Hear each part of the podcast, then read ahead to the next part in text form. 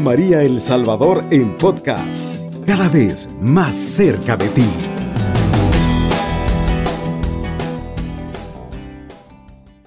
Nuevamente el Señor nos permite encontrarnos en este espacio tan sentido, tan mariano, tan propio de la de esta, diríamos, nupcialidad de, de Cristo con la iglesia, cuya, diríamos, cuyo modelo grandioso siempre es nuestra Madre la Virgen María, que realiza en todas las dimensiones de su vida todo lo que nosotros como iglesia estamos llamados a hacer. En esta oportunidad vamos a compartir con dos jóvenes que ellos están pensando en casarse y saben que esto que quizás para muchos puede resultar un poco, este, diríamos, como una cuesta empinada, difícil de recorrer. Quizás para muchos solamente sea ese momento de la foto, de las nupcias, de lo que nos nos vende bastante bien las redes sociales, pero que quizás se quedan solamente ahí como un punto de llegada y no como un punto de partida. Nosotros desde la visión de fe lo vamos a plantear desde ese momento. Comienza un camino de maduración, de crecimiento, de fe, de, enriquecimiento mutuo y vamos a decirlo así, de fuente de gracia para los dos. No solamente en los momentos, eh, diríamos, hermosos, luminosos, sino también en los momentos de prueba. Porque si nuestra vida es, es calvario y es también gozo y resurrección. Vamos entonces a plantear este tema tan bonito del matrimonio como un camino de santidad. Hace poco, el año pasado, se nos presentaban en el Encuentro Mundial de las Familias varias familias que son ejemplos de santidad. Entre esas familias nosotros recordamos a los esposos Martín, que son los papás de Teresita de.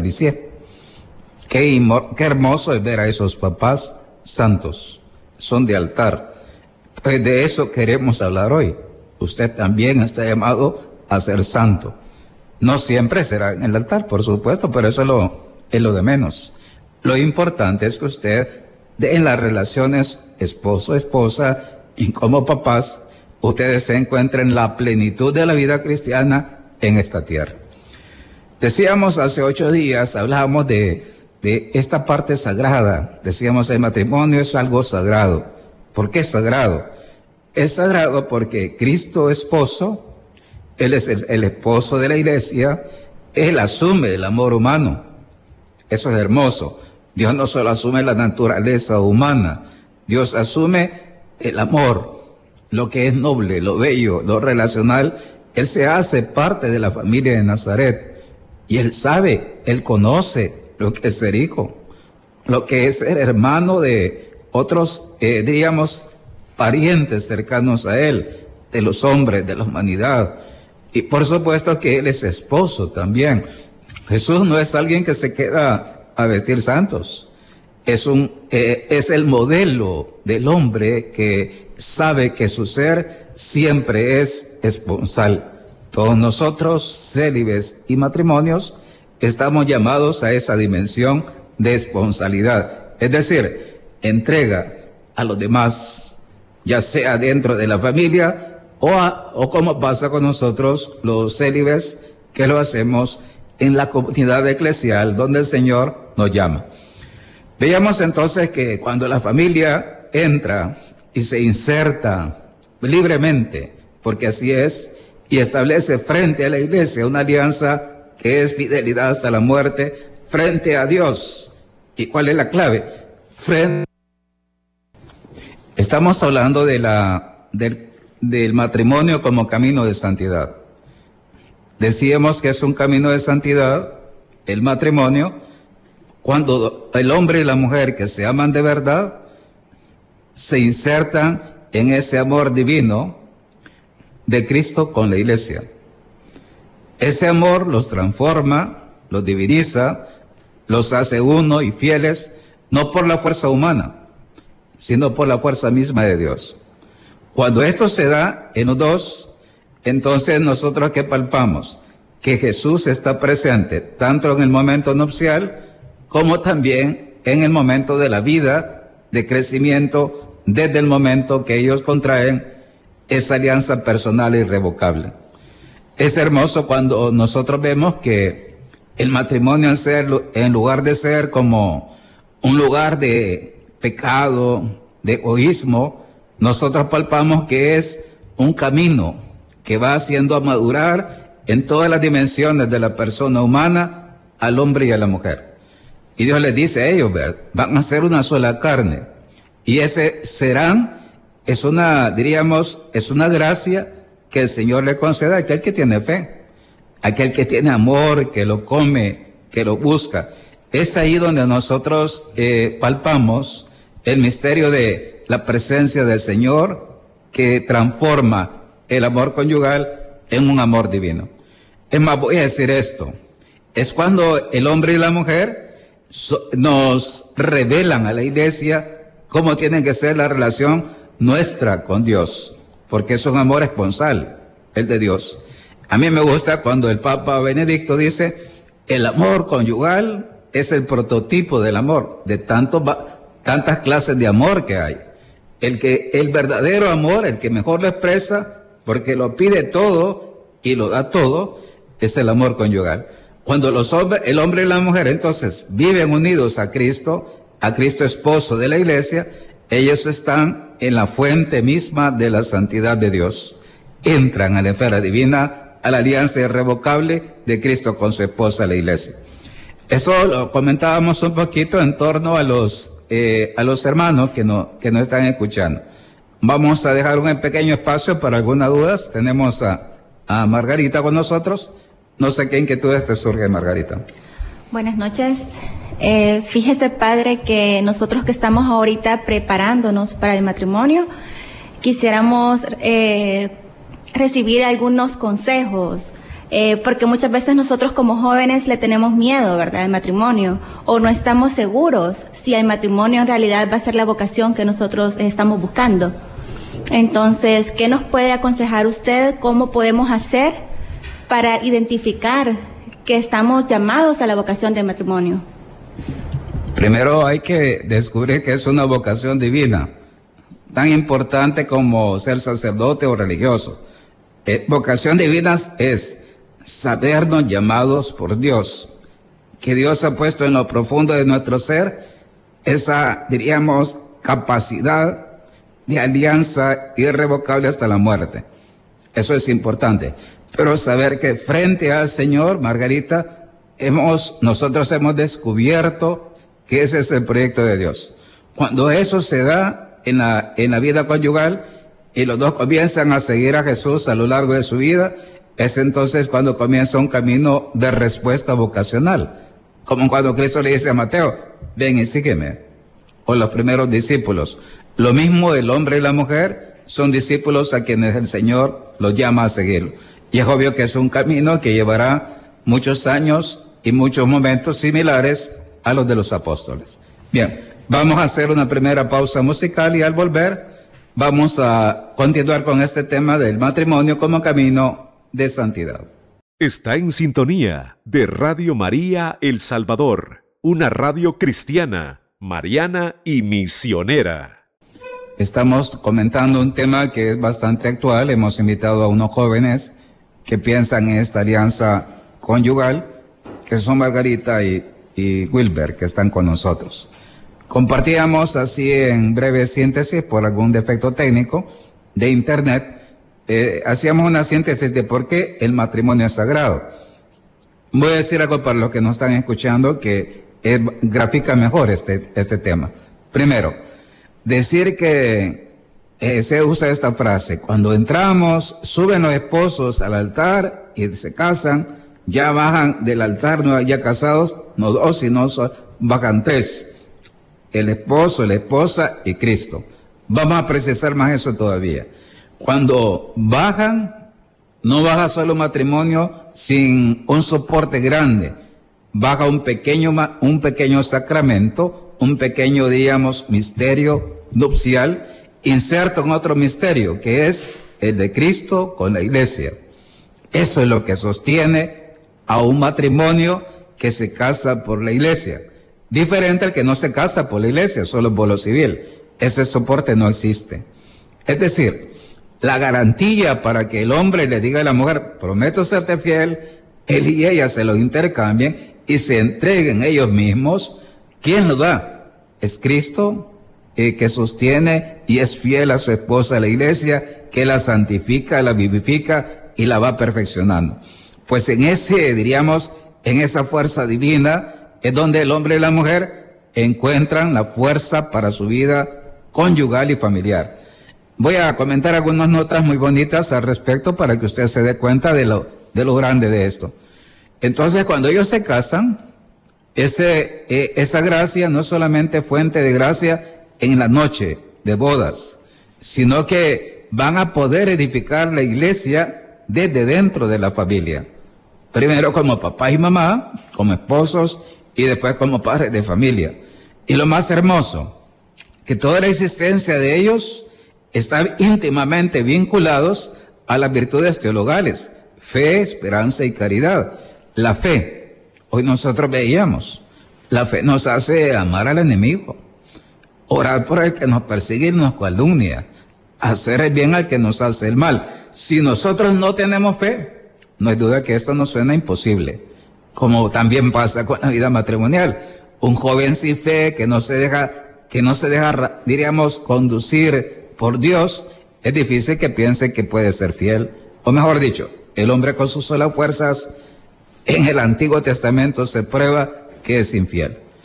Cuando uno mira este misterio y después ve la amplitud del matrimonio, nosotros vemos que esa consagración como consagración nupcial es bonito darnos cuenta que ese camino no solamente pasa por los cónyuges, pasa también por los hijos. No solamente yo aprendo a ver en mi papá y mi mamá a Dios, a descubrir la, grandeza de Dios fiel, que es fuerte en el dolor, que se transforma y se transfigura en los momentos difíciles. Es hermoso cuando uno escucha testimonios bonitos de esposos que son heroicos, y son capaces de amarse, especialmente en los momentos de enfermedad y en los momentos que cualquiera de nosotros eh, eh, puede experimentar en su vida. Pues cuando eso se da y, y lo más hermoso, los esposos aprenden de sus hijos, hay que decirlo, desde que están pequeñitos, si papá y mamá ven con los ojos de Dios a un niño, descubre un don real, hermosísimo. Dios en cada hijo se desborda. El mismo Dios, al ver los pequeñitos, imagínense la ternura de Dios, pero imagínense cuando los papás ven con los ojos de Dios a sus hijos. Eso para ellos es camino de santidad también. Hay muchos papás que se han acercado a la fe, a la iglesia, al ver a sus hijos, al ver la respuesta hermosa de ellos, al ver su entrega total. Y en eso los párrocos tenemos tantas experiencias bonitas que contar, solo menciono algo breve unos niños que llegaban a colitar en Semana Santa, decían los papás, este, llegaban todos los días de Semana Santa. Y dice eh, los papás, nosotros en la mañana no los despertábamos porque los veíamos que se acostaban cansadísimos. Y los primeros en levantarse al siguiente día eran ellos. Y se iban a la iglesia, al templo. Dice, mire padre, qué hermosa la lección que nuestros hijos nos dieron en Semana Santa. Digo, un botón de muestra para entenderlo. Y hay otros momentos donde los hijos eh, hablan, son la voz de Dios, son, eh, diríamos, ejercen su dimensión profética para los papás. Eso también es bonito. Entonces, los cónyuges se santifican y los hijos también santifican a los papás. Esto es muy interesante decirlo. Cuando esto es así, la santidad familiar, fíjese bien, no se queda encerrada en las paredes del hogar. Sale, se expande, se irradia esto que digo, para todos los fieles de una parroquia es edificante. Es siempre hermoso ver una familia y compartíamos con una que nos decía, fíjese padre que solo eh, sentarnos a comer juntos ahí en los puestos del mercado, los demás no lo hacen, nosotros sí. Y lo más hermoso, cuando el papá, que es la cabeza, sabe guiar y pone la fe profunda en sus hijos, eso jamás se pierde. Y eso es hermoso decirlo. Eh, decía, decía este papá, quedó bien sembradita, padre, la fe en ellos. Bien sembrada. Eso, ese misterio tan bonito es ser santo. Y nos comentaba otra cosa de un papá, nos decía, fíjese que hay momentos donde mi esposa en la pandemia no se podía confesar. Y yo le dije, y buscamos sacerdotes y no pudimos, pero él le dice, mira, eh, aunque hemos buscado no hemos podido, este, yo voy a llevar tus pecados. Obviamente le está diciendo desde el amor y la fe, ¿verdad? Nosotros sabemos que el camino normal es con la conversión, pero él le dice, yo voy a pedir si pasa algo, y empieza él a apoyarle en todo, sabiendo que han intentado acercarse, intentaron acercar lo más posible al sacramento. Y después el Señor le dio la gracia, obviamente, de comulgar y de confesarse. Pero esa expresión hermosa de fe del esposo con la esposa, eso es santificarse. Lo que Dios quiere es entrar, transformar, madurar. Y hay una cita muy bonita que estaba citando este, de este papá, decía, yo comencé a amar a mi esposa cuando empecé a amar la iglesia. Ese misterio. Diríamos que la dimensión eclesial entra al papá, él irradia a los hijos y eso siempre se irradia a los demás, a las demás familias. Hoy necesitamos ver familias así. No vemos familias así. Esas son las iglesias domésticas.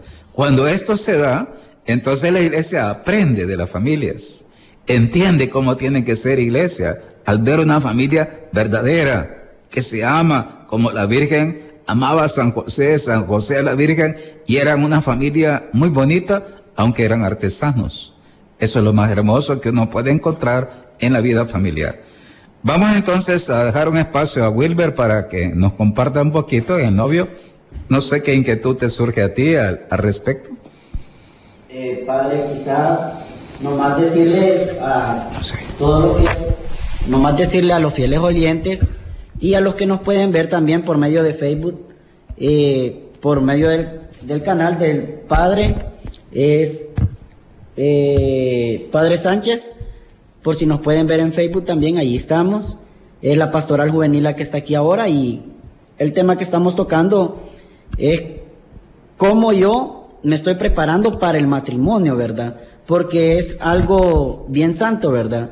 Así como ellos que buscan la santidad ofreciendo y casándose con la iglesia, nosotros lo estamos ofreciendo también casándonos con otra persona, ¿verdad? ¿Y a qué quiero llegar con esto, Padre? Que si uno tiene eh, los valores y los principios dentro de la casa y lo lleva a la iglesia, eso crece más, Padre. Es importante darnos cuenta que Cristo asume la naturaleza humana, Él la asume y él, la lleva a plenitud. Eso es la santidad. La santidad en, esencia es llegar a la plenitud. Dice el Señor, yo no he venido a abrogar la ley, sino darle plenitud. El Señor asume el amor humano y lo lleva a plenitud. Ese es el, quizás el misterio por qué tantos jóvenes le tienen miedo al sacramento. Es decir, ¿Cómo puedes tú tenerle miedo a alcanzar la plenitud? Es lo que te va a hacer feliz. Y eso es lo que te ofrece solamente Cristo y la iglesia. Y eso hay que decirle a los jóvenes hoy.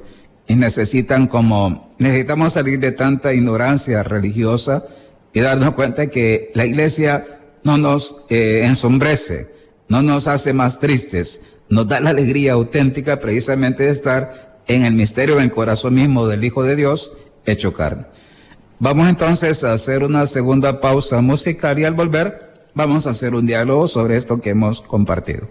Está en sintonía de Radio María El Salvador, una radio cristiana, mariana y misionera. Estamos compartiendo algo que es tan necesario, tan, diríamos, urgente en este tiempo que la iglesia necesita rejuvenecerse encontrarse consigo misma. Estamos compartiendo que como el matrimonio sacramental es auténticamente un camino que lleva a la plenitud de la vida cristiana y del amor cristiano. Eso es lo que en la, Lumen Gentium se conoce como la santidad, que es ser santo, el que ama con perfección. El Evangelio de este día, ama a tu enemigo, ora por el que te calumnia, haz el bien al que te difama, etcétera. Eso es amar.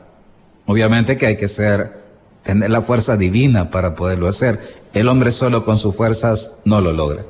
Pues el, misterio grande es que cuando el hombre y la mujer dejan que Cristo penetre todo su ser, su vida conyugal, la familiar, ¿qué es lo que la iglesia descubre? Dos cosas hermosísimas que el Concilio Vaticano II nos ha dejado claro. Primero, en la familia cristiana se manifiesta la presencia de Cristo y la verdadera naturaleza de la iglesia. Eh, eso hay que decirlo. Cuando nosotros vemos una familia bien así, bien unida a Dios, la iglesia se contempla como un espejo. Esto es hermoso. Cuando nosotros vemos la Sagrada Familia, nosotros tenemos tanto que aprender de ellos, de ellos tres. Pero lo más hermoso, cuando cada familia va siendo como la iglesia de Nazaret, como el hogar de Nazaret, la iglesia encuentra, tiene en sus parroquias un auténtico tesoro. Ahí está la clave de la sociedad y de la iglesia. El mundo necesita estas iglesias domésticas. Y luego diríamos la otra parte muy bonita. En el amor conyugal, eh, nosotros vemos también el rostro de Cristo y de la iglesia. Cómo ama Cristo, cómo debe amar la iglesia.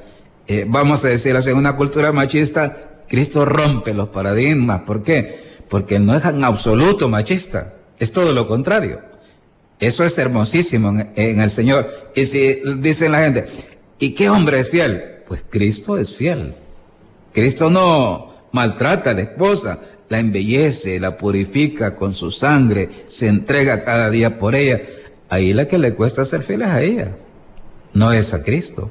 Es bien diferente entonces ese matrimonio. Por eso dice San Pablo, ese es el gran misterio de amor. Y en ese misterio se inserta el amor del el hombre y la mujer, que quieren parecerse, ser semejantes al Hijo de Dios. Y la otra vertiente que es tan hermosa, eso que he dicho así en estas palabras, ¿cómo se llama? La dimensión eclesial de la familia. Y la otra parte, ¿cuál es? El anverso. Es la dimensión familiar de la iglesia.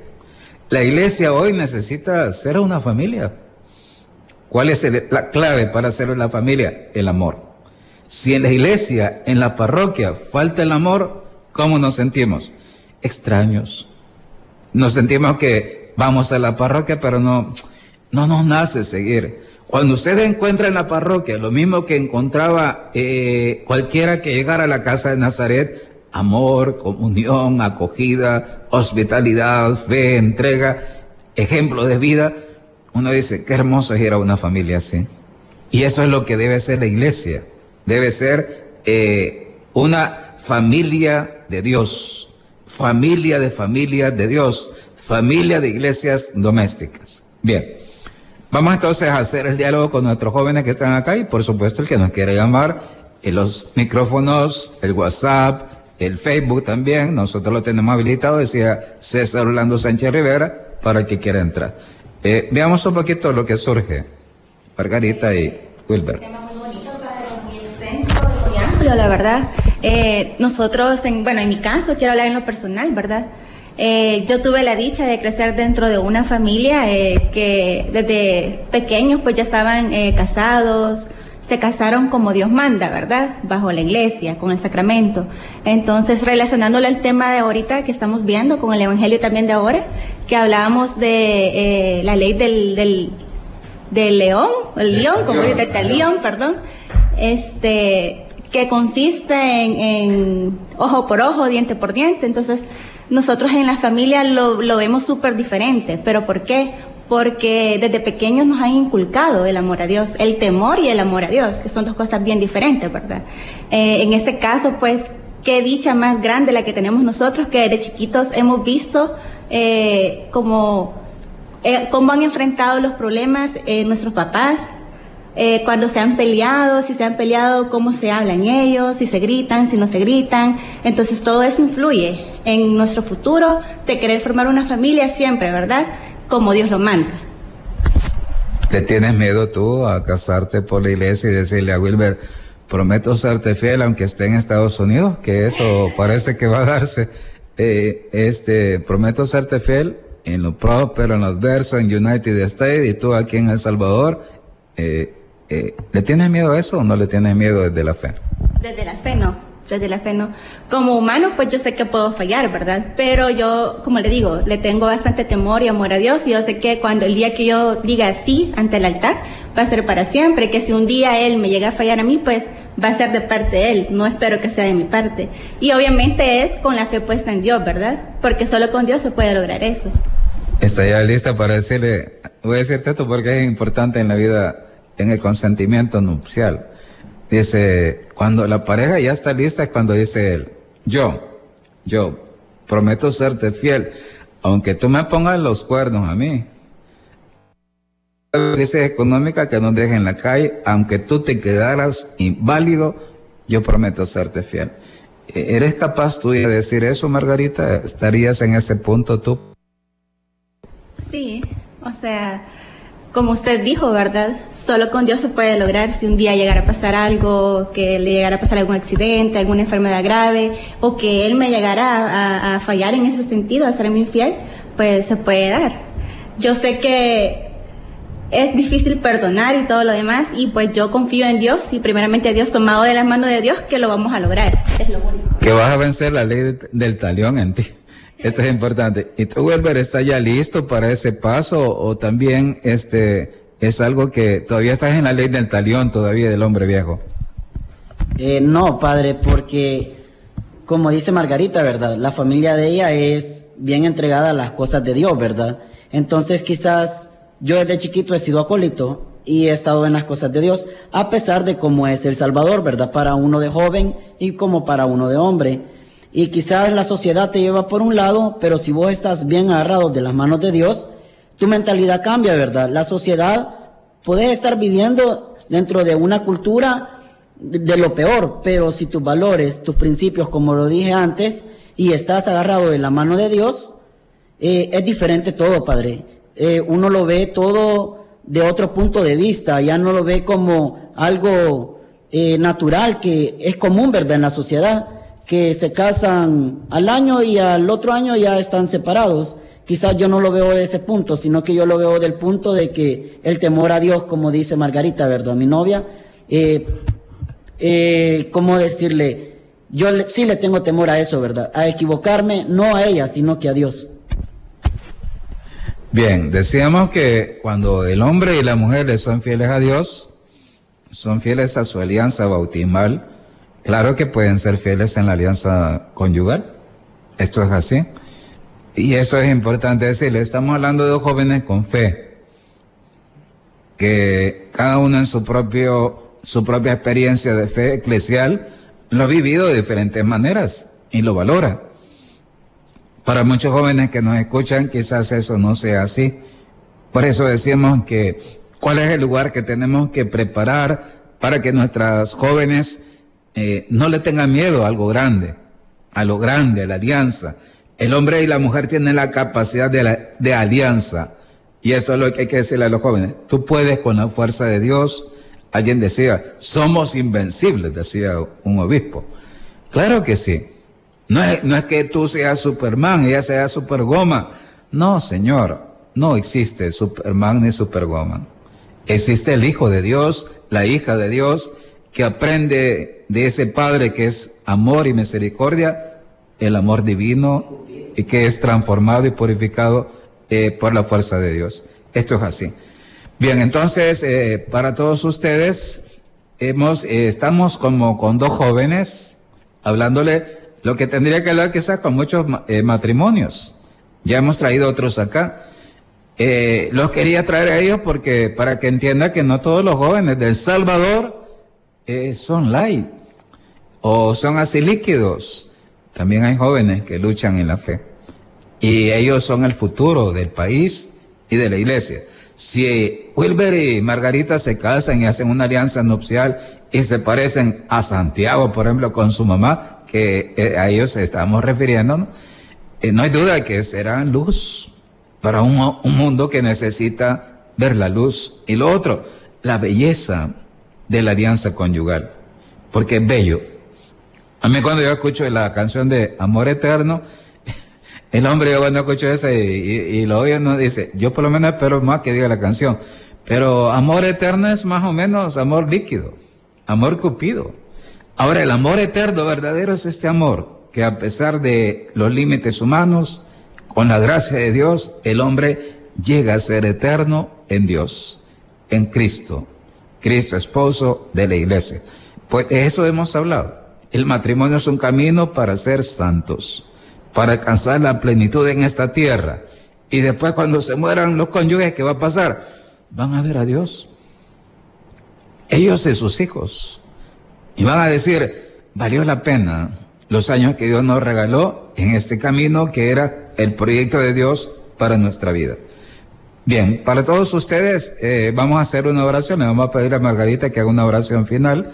Y al final, pues, eh, hacemos la palabra de despedida. ¿Nos hace el favor de hacer una oración, Margarita? En el nombre del Padre, el Hijo y el Espíritu Santo. Señor Jesús, en esta noche te damos gracias por habernos permitido estar acá compartiendo con los que nos estaban escuchando por medio de la radio, por medio de Facebook, por compartir un tema tan importante y por darnos eh, un día más de vida, Señor, por las bendiciones recibidas, por los problemas y obstáculos que hemos superado contigo y te pedimos, Señor, que nos bendigas, que nos cuides, que nos dé sabiduría para terminar es el día, ¿verdad? Lo que resta del día, el día de mañana que sea un día de bendiciones, que iniciemos eh, tomados de tu mano, Señor, porque solo contigo somos capaces de dar amor y recibir amor. En nombre del Padre, del Hijo y del Espíritu Santo. Bien, este, nos compartieron un poquito, Margarita, han sido una oración. Y vamos a, a pedir al Señor así, danos, buen Jesús, Madre del Cielo, muchas familias santas, muchos matrimonios santos. Sabemos que esta súplica, eh, yo te diría así como hijo sacerdote, concédenos abundancia de misericordia y perdón a nuestro país, porque en esto hemos, tenemos que pedirte perdón. Danos la gracia de ser hogares distintos, familias distintas, matrimonios distintos, eh, que sean capaces de irradiar amor y de cambiar el mundo que necesita ser más humano y más cristiano desde la familia. Bien, con ustedes ha estado el padre César Orlando Sánchez Rivera, párroco de la UNICAES y asesor diocesano de pastoral familiar. Te invito para que nos vuelvas a sintonizar dentro de ocho días y por supuesto estamos comentando algo tan grande que es el Concilio Vaticano II. Hoy he tocado la segunda parte de la Constitución Gaudium et Spes 48. Dentro de ocho días vamos a abordar el número 49 de esa Constitución. Cubriendo todo El Salvador. Radio María, 107.3 FM.